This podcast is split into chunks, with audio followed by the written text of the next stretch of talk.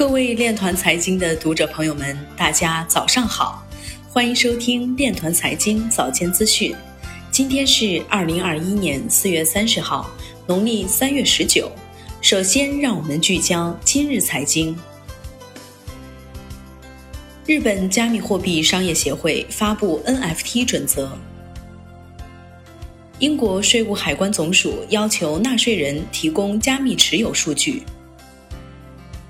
深圳数字人民币专项资金至三月末已累计发放一点九六亿元。中国银行业协会领导出席中央银行数字货币国际视频会议。币安智能链系代币持续火热，Cake、Bake 纷纷新高。传奇摇滚乐队 Nirvana 最后官方摄影照片将作为 NFT 发行。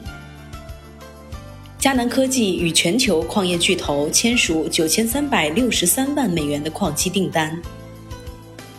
NBA 火箭队官方商店已支持比特币、以太坊等加密货币支付。观点表示，NFT 仍处于前期阶段，远远没有达到真正的爆发和场景应用。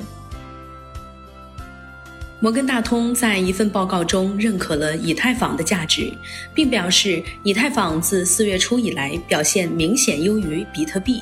随后在报告中给出以太坊表现优于比特币的三个原因。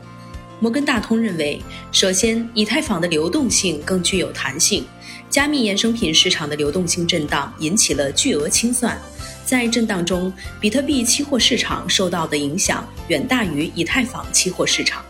在市场恢复阶段，以太坊交易深度恢复迅速。其次，以太坊现货换手率远高于比特币，这也意味着以太坊多头头寸更倾向于持有现货而非期货及永续合约。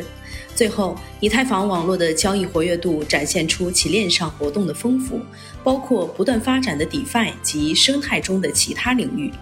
摩根大通表示，以太坊和比特币之间有很大的区别。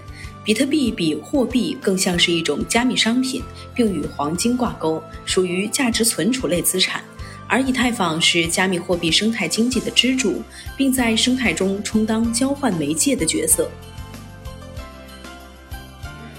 以上就是今天链团财经早间资讯的全部内容，感谢您的收听，我们明天再见。